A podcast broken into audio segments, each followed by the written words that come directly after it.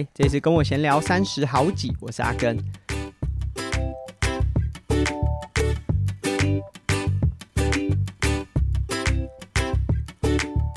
这周又是一个压线录音的礼拜。现在时间是五月十四号的晚上七点四十啊，所以距离我们固定每周一早上五点把这个节目发布出去，剩下不到十二个小时，所以希望今天录音可以很顺利，然后不用太多的剪辑，马上就可以丢上去。上周也是一样非常忙碌啊，包含我们在前面的节目和大家分享说这个泳池，呃，六月就会开始营运，所以现在我们也真的是很忙碌，就。大概剩下不到两周的时间，我们就要上线了，所以有非常多的事情要忙。那同时呢，就我自己本来接的这些案子啊，也不会因为泳池要忙，所以就暂停嘛。所以包含像呃上周三，我带了台北微风广场门市的伙伴，呃，他们。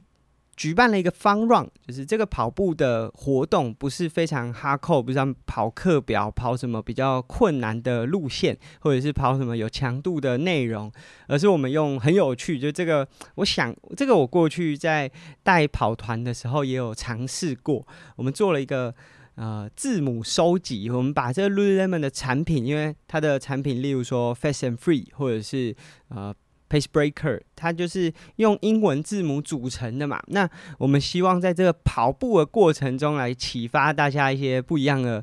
挑战。因为过去大家跑步可能就是跑配速，跑一些呃体能上的挑战。但接下来夏天就是要持续维持跑步，会有点辛苦。加上其实夏天没有什么太多比较大型的比赛，有些人在这个时候呢，就跑步的动力会稍微有点下滑。所以我们想说，用个有趣的方式。在中正纪念堂的周边呢，去找到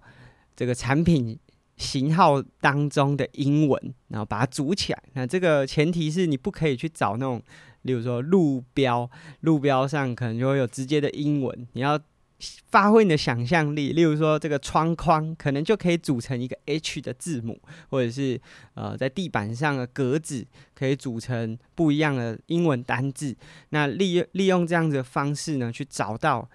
对应的 Lululemon 型号。那虽然说，我觉得也很感谢微风广场的肯尼邀请我到这个台北去 host 这场活动，他跟以礼。是微风广场的大使。那其实因为我自己的大使啊，其实就绑在台中的勤美。呃，也和大家分享，我有点忘记我过去有没有分享过，就 Lululemon 的大使选择跟很多大型的品牌，这种国际品牌或者知名品牌比较不一样。大部分的品牌在挑这种赞助选手也好，或者是品牌大使，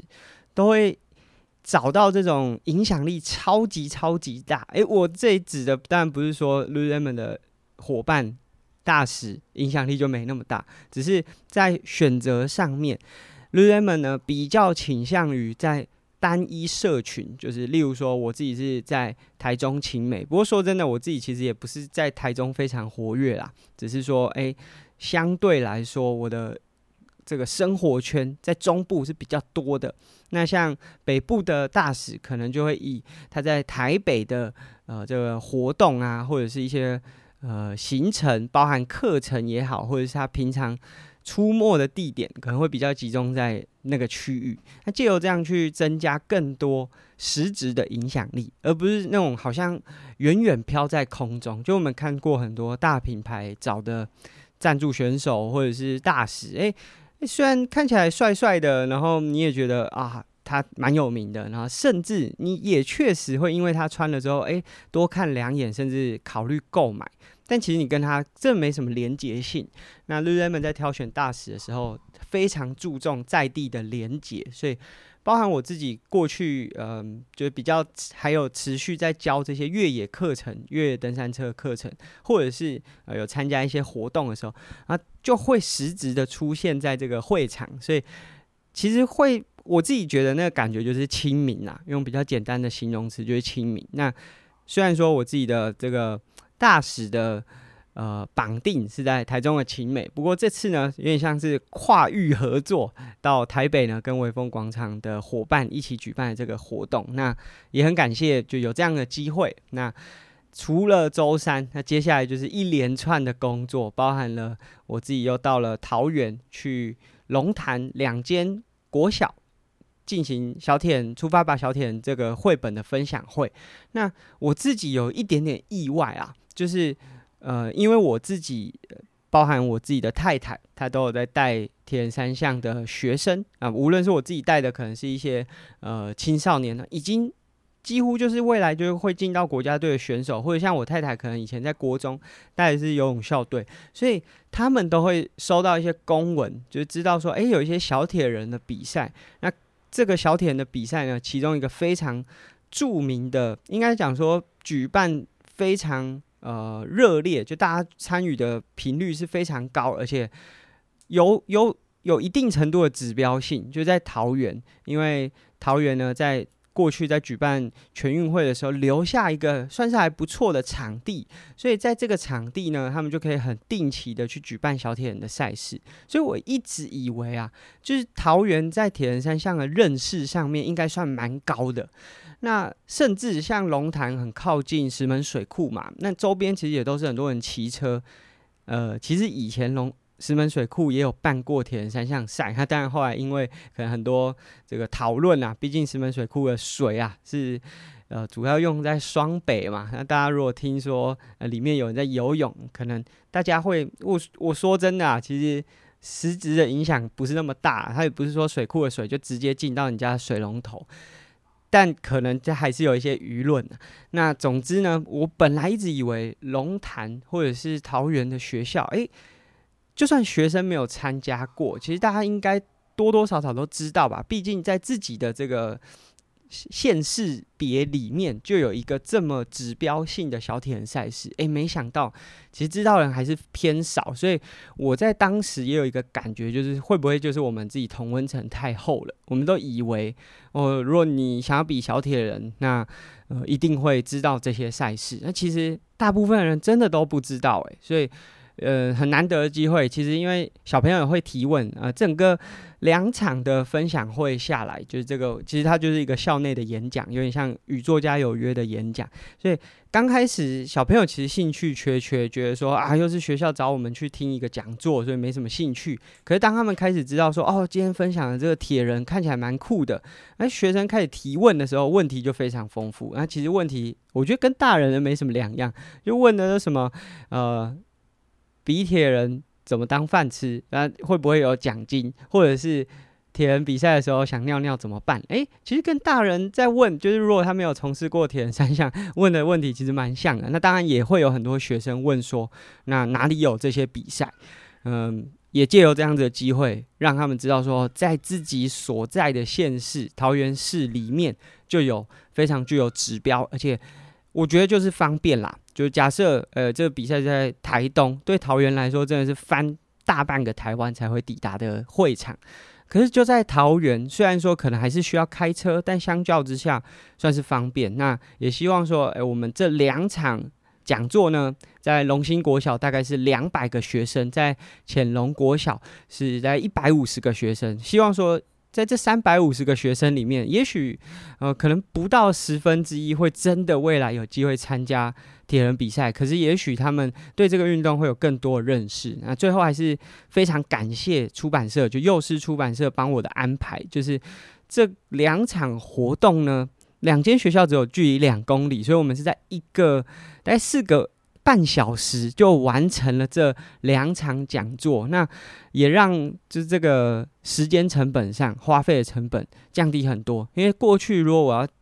举办一场讲座，或者是去哪个地方演讲啊，过我可能光是车程来回就可能一两个小时，那去讲两个小时，好像有一点点时间成本上面的这个报比例上面有点不符合啦。但是这一次把它全部排在。短短的四点五个小时，让我不不仅仅是很快就可以完成这么多人次的分享，同时呢，在比就是这个分享完之后，还可以去呃上个周末我要比的桃园市长杯去练习一下赛道啊，练了一个半小时的时间，准备周末的比赛。那在这个节目的开头分享了这个小铁人的分享，就是到学校里面。那其实上周还有一个蛮重要，就我自己有一点点不能说是紧张，但是就有一点点担心，就是我知道我自己可能实力上面可能现在下滑一些，可是就在好像可以比的还 OK，又有点担心的自己的体能状态的那个状况之下，反而比我过去不管是练很多还是没练。那个焦虑的感觉都还要重了一点。所以今年呢，我参加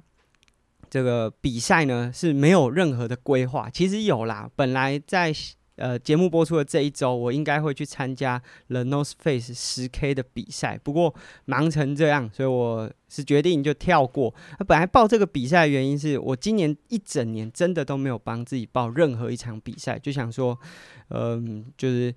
反正我可能也没有办法很认真的练习，就无论是工作上还是生活上，我有蛮多不同的挑战，所以我想说今年就先休一年。那既然没有要比赛，就是呃还是想要维持自己的这个运动习惯，所以那时候就报了一场 The North Face 的十 K，想说哦就至少有个小目标嘛。那心理上如果要运动的时候，还是可以 push 一下自己。不过目前那么忙，所以。这个周末我是不会参加的，但是呢，就是很多人就会问我说啊，今年有全运啊，你要不要比啊？本来其实我也想说就跳过，可是啊，说真的，全运两年才一次，然后我自己在台北市的这个排名当中，就登山车选手的排名当中，就我是一定可以选到的。那好像是可以再练一下。所以一直到大概报名截止，就选拔报名截止前就决定好啦，今年还是就下去选，然后呃就只比这个选拔赛之后和全运会的正赛。那说真的，时间练习时间并没有很多，呃，可以说几乎没有，因为在呃两周前我才第一次。呃，到桃园去练这个比赛赛道，也是我今年第一次认真骑登山车，就是真的把登山车牵出来骑。我虽然说在过去的这个大概五个月的时间，虽然有像带 Dirty Formosa 的这个教学啊，那也是骑登山车，或者是我自己可能会骑着登山车去绕一绕，呃，绕一绕也不是林道，就是。呃，家里周边的路线，那只是想说用登山车会比起公路车来的上半身轻松一点，就骑姿不会这么 aggressive，所以我就是完全没有碰任何林道的骑乘，就两周前去桃园练习，是我今年第一次骑 off road 超过半个小时啊，所以我等于是只有这两周，说真的不到两周啦，就是大概十天的时间去做练习，那。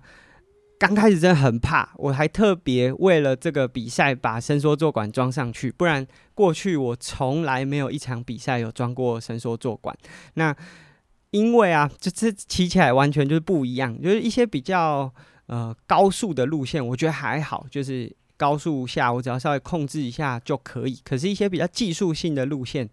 我真的超怕。然后我一定要把伸缩坐管降下来，我才敢骑。啊，还好，就是经过包含上周我讲说演讲完之后，有去练了大概一个半小时，然后在上周末、上上周末啦，我自己也有去骑一下，所以至少要把车感找回来。那体能上，我自己倒是没有非常担心，就也许在竞赛上我没有办法像之前呃，好像有竞争力的那种。比赛，可是我并不担心说自己会骑的，好像连爬坡都爬不动。因为就是虽然说我讲说今年没有报比赛，没有任何比赛的目标，但像报这个 Leno Space 十 K，我还是有持续呃维持跑步的习惯，或者是呃包含在教课的时候，我有时候也会跟学员一起骑车，所以体能上我自己是没有太担心。就我可能没有办法像以前做强度做的那么足，就是比赛的时候竞争力是下滑的，但是呃。就还是有一些呃维持训练的运动啊，不是训练，就维持运动。但每周五个小时这样子的时间，说多这真的超少。就以前可能一个周末就五个小时，但是呢，就是体能上是还有一定的基础。那其实很多朋友会在会场说，就因为我最后是精英组的第六名，然后选拔台北市选拔的第二进去。那其实我前两届的选拔都是台北市的第一。那这一届我觉得就是。保持安全，然后哦有选到就 OK，因为反正最终的目标，其实我等于是把这一场选拔当做今年第一个就是有稳定训练的赛事，那后面我才会慢慢调整到准备比全运的状态。所以我我就想说，可以安全下庄，然后顺顺比完。那很幸运的是，其实我过去没有什么太多机会是把全程就整个，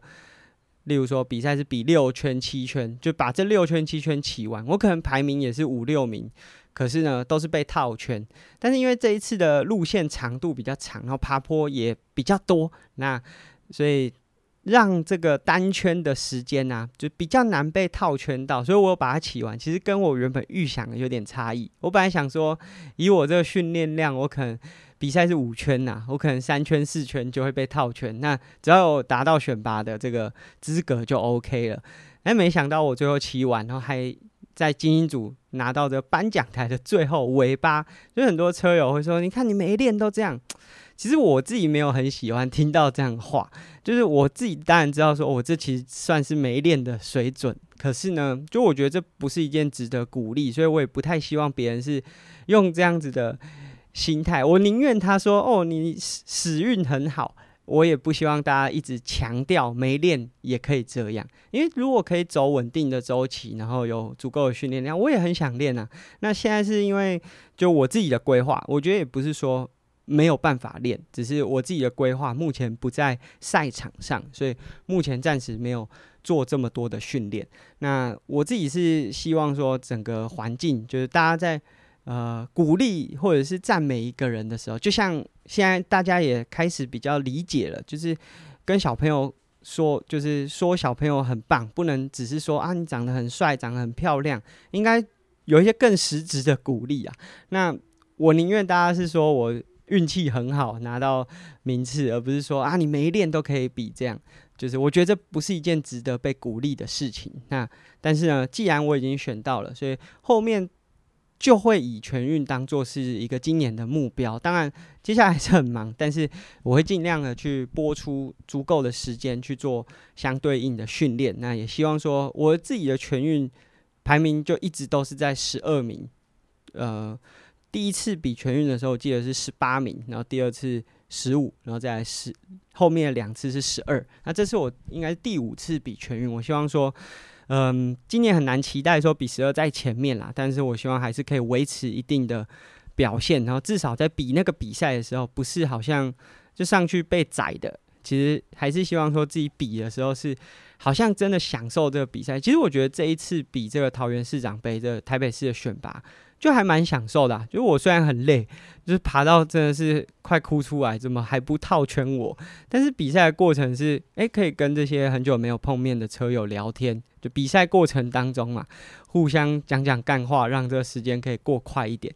我觉得那比赛的感觉就很好，就是我蛮喜欢的。就无论成绩如何，那希望说后面比较稳定训练全运的时候，可以有一个呃自己觉得。舒服的表现，就是名次上面其次，但是就比起来是舒服的。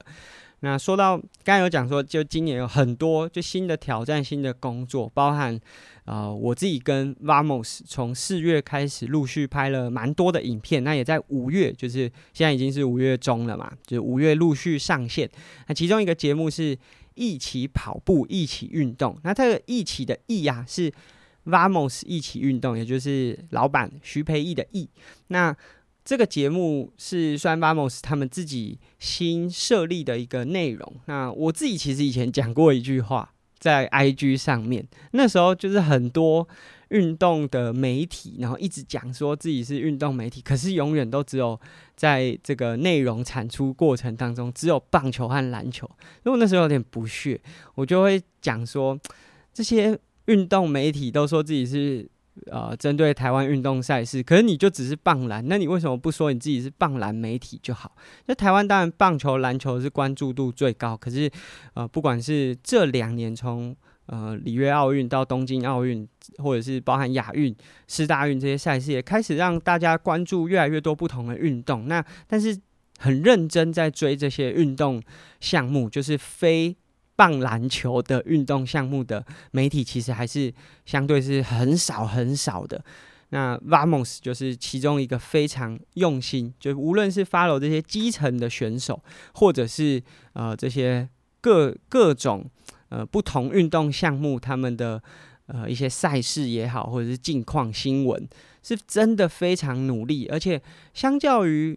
很多媒体，很多运动媒体都会以国外，因为国外的这些球星，就是大家讲也知道，就是包含像大谷翔平，这流量密码，你真的。把这个名字打上去，那支影片点阅率就会比较高，这是几乎所有人都知道的。但是 Vamos 就会花非常多的时间在做国内的选手和国内的不同的运动项目。那他们这次就做了一个新的主题，主要也是因为公司的伙伴都还蛮呃乐于去尝试，包含像跑步或者是自行车的运动，包含他们有跑追火车啊，或者是他们自己从。原本是采访这些自行车的赛事选手，包含像呃之前有访问过阿凯，或者是后来有追，包含捷安特送选手到西班牙，他们也亲自到西班牙去做相关的专题报道，这真的很少见啊！台湾哪有什么运动媒体真的有追过自行车的新闻？即便有，也都是可能就是呃。外面就是国外比赛的这些画面传回来之后就上了，那他们是亲自到西班牙去做这个节目内容，所以大家可以知道说他们在这个节目制作上的用心。那也因为他们很喜欢这个运动，这两个运动就跑步和骑车，所以上做了一个新的平台，希望把这两个运动项目呢做得更深入一些，啊也不会只就是让大家印象都是在。台湾的运动媒体永远只做棒篮球，或者是奥运可以拿金牌的选手上。那从五月开始就陆续我这个节目，我就是负责自行车的这个面向上，所以也列了一些主题，或者是也许可以做的一些内容。所以五月已经上了第一支，是在讲赛事当中的运动补给。那这一系列的节目可能会跟大家分享一些呃比赛过程当中的一些。职业选手小 Pebble，，因为我们毕竟在台湾的公路赛还是相对少啊，就算有就是一天，顶多两天，所以比较少这种多日赛。那多日赛其实有很多眉眉角角，那在这个节目当中会分享蛮多跟自行车赛场或者是骑乘有关的内容。那连接我会把它放在就是我的呃 Medium 的部落格。那如果大家有兴趣啊，当然我也会放在文字说明。就如果大家有兴趣，可以到这个 Vamos。一起跑步、一起骑车的 YouTube 上面去关注，后面也会有抽奖，我可以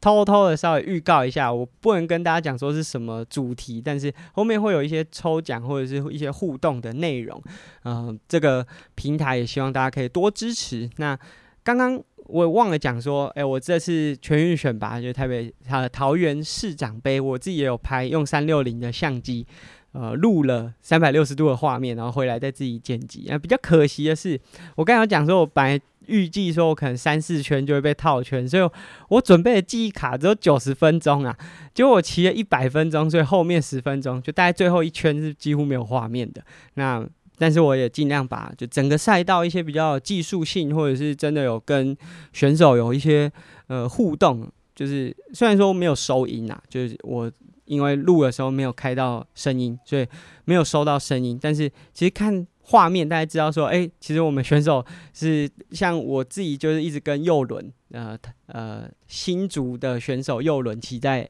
前后 就是一直有超车来超车去，或者是有一些比较前面的选手掉下来，和后面的选手要追上去，还会有一些超车的画面。那大家也可以看看，就叉 C 赛的风格。那，我觉得用三六零相机拍的好处，就第一个在赛场上，呃，不用分心，你开机之后它就一直录下去，然后回来再后置就好。第二个就是。嗯、它角度调整的关系，所以有些细节，包含伸缩坐管的使用啊，或者是旗帜上面的变化啊，是比较能够用影片呈现给大家的。那这是刚刚忘了讲。那如果大家有兴趣，我也会把链接放在下面文字说明。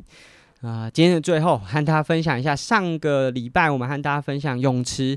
会在六月开始。那其实我们在那一集录完之后，其实我自己根本没有在我的。Facebook 粉丝专业发这个讯息，但是哎，我突然发现好多人在听我的节目，就是他们就是呃这集节目发的没多久就私讯我，无论是问课程啊，或者是、呃、有一些合作机会可以讨论。那其实我们也真的很感谢，就是这些伙伴，就包含不是说这些，就是现在在收听节目的伙伴给我们的支持。那一些相关的方案，就例如说有一些合作或者是课程，我们也都会尽快呃提供给大家。那包含像跟品牌的合作，其实我从这个礼拜就节目上架这个礼拜，也会陆续跟品牌来讨论，看看有没有一些合作的可能性。那嗯。希望说可以带给大家一些比较不一样的泳池面貌啦，就跟大家过去所看到的泳池是不一样的啊、可以更活泼，然后更多元，不会只是呃把大家留在泳池游泳，真的是可以把大家享受游泳之余再带出去，然后再回来，不断的去挑战一些不同的可能性。啊，同时泳池要营运，所以其实我们还都持续在招募，包含我们需要救生员，我们需要呃柜台。那当然，我觉得就在薪资上面，我们确实是会比外面高，可是不会真的高到什么天价，因为这个也不是我们目前有办法负担的。就我不可能说外面付三万二，我付你四万二这样子的高，但是我们会尽可能的去。呃，提供大家更好的一个福利。那这个福利除了薪资上，我们会尽可能的去努力，就是无论是初期，呃，我们在教练费上面，其实比起外面泳池是高一点的，或者是救生上面，其实我们也有讨论说，哎，既然我们拥有一些资源，那假设大家是想要比铁人，就也许听众，呃。对游泳有兴趣，然后也有救生证啊，甚至也有教练证，然后想要投入到这个运动，就是无论是铁人三项或者是耐力型的运动，甚至你只是呃有在教游泳，有在站救生啊，也想要骑骑看车子，但车子一台很贵，也许加入到我们的团队之后，我们会尽量帮大家争取包含购车的福利啊，或者是购买器材装备的福利，因为这是。我觉得我可以做到，就是给我的员工这些福利。然后亚乔开玩笑讲一句话，因为我以前在台北的时候租房子给学弟啊，我是连三节都会包礼金给房客的，所以。我想当员工的话，应该是不用太担心说这个福利不好啦。那当然初期会有很多需要协调的，包含因为即便有员工，员工上班的时间或者是呃彼此之间的搭配都还在磨合，所以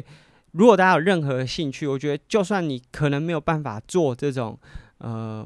无论是全职或者是稳定时间的兼职，我想如果大家有兴趣，都欢迎来聊聊看，甚至你。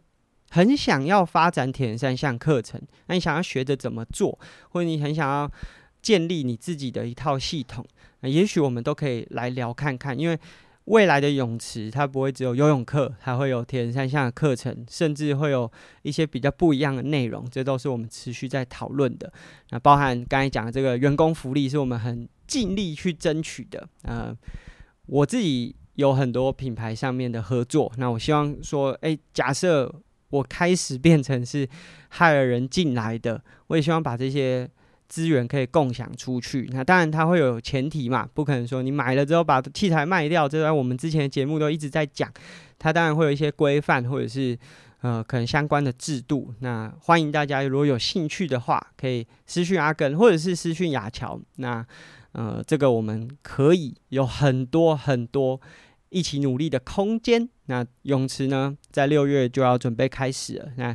如果是台中的伙伴，也欢迎就是一起到我们的泳池，因为它不会只是一个游泳场馆啦，就包含会有训练台的区域，会有很多不一样的内容。我可以稍微再透露一下，就是我们在上一集有讲说铁人会员。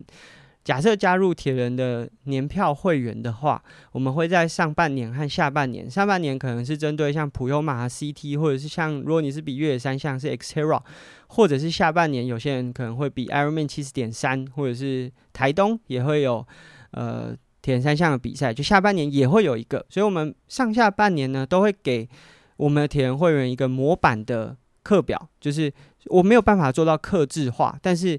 如果你是我们的铁人会员，你至少可以获得骑车和跑步的模板课表。那你可以照着练。那你有问题的话，其实